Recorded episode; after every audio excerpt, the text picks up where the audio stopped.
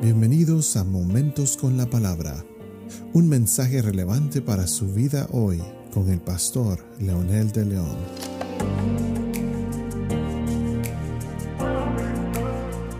Saludos amigos y amigas, aquí estamos nuevamente para continuar con nuestro tema sobre la salvación.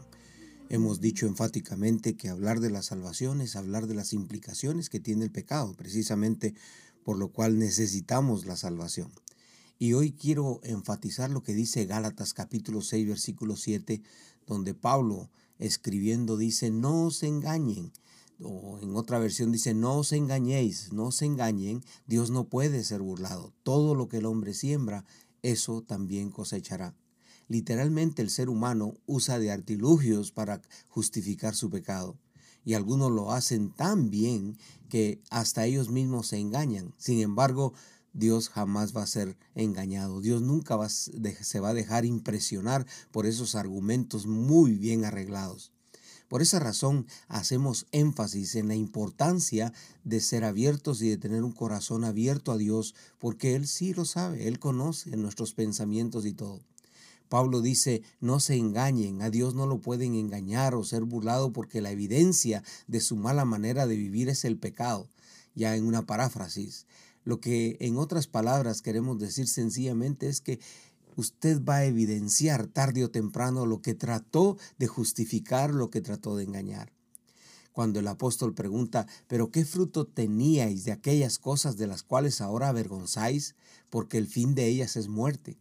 Esto va muy ligado a lo que dice todo el discurso de, de, Pablo a los romanos cuando dice que la paga del pecado es muerte, mas la dádiva de Dios es vida eterna.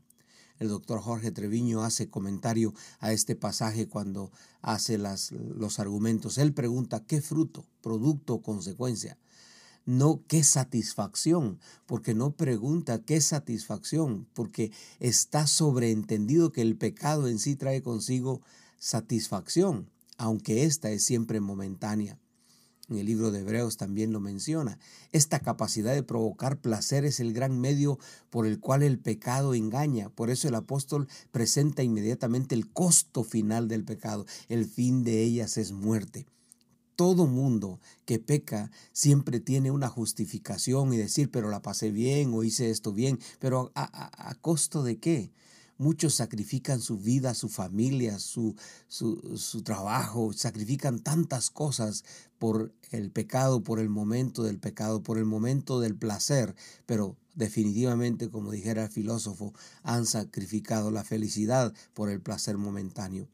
En el momento de la tentación se percibe el deleite que trae el pecado en una forma tan fuerte que las consecuencias de cometer el acto se oscurecen. Este es el engaño. El alma se entrega al placer eh, de una manera tan deleitosa sin evaluar las consecuencias. Una parábola de Jesús lo ilustra bien cuando dijo este, a, sus discípulos y a sus oyentes sobre el Hijo pródigo. Tomó sus bienes para vivir perdidamente y los eh, malgastó, hizo todo lo que pudo y lo que quiso, le dio rienda suelta a su, a, sus, eh, a su pecado, a sus ilusiones, a sus fantasías y todo lo que ustedes quieran, y de repente regresó total y absolutamente derrotado. Usando la personificación, el pecado deslumbra a la persona, pero no le presenta las consecuencias, esconde el pago hasta que el acto se comete. ¿No te recuerda que lo que siembras vas a cosechar, que en el hoyo que hiciste caerás? Tu iniquidad volverá sobre tu cabeza, dice el Salmo 7.15 eh, usado por el doctor Jorge Treviño. Por eso es el famoso engaño. Te puede llevar a imaginar que no pasará nada, que serás librado de las consecuencias de que tú quieres, eres alguien muy especial y que a ti Dios te extenderá una misericordia extra.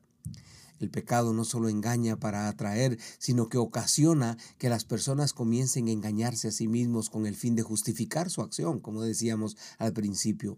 Así la persona se repite eh, ideas tales como eh, no es tan malo, todo el mundo lo hace, los santos también lo hicieron, etcétera, etcétera. Pero ¿realmente estás consciente de lo que estás diciendo? El, engaño del pecado no solamente te lleva a creerte tus mentiras, sino que también arrastra a otras personas.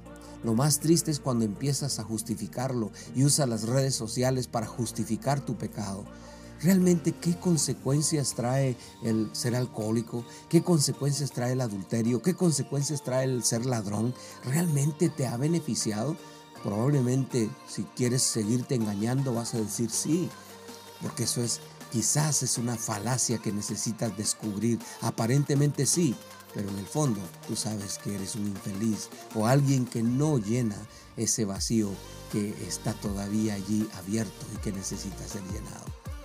¿Qué te parece si oras conmigo diciendo, Señor, reconozco que soy pecador y reconozco que me he autoengañado, pero hoy en el nombre de Jesús te pido perdón.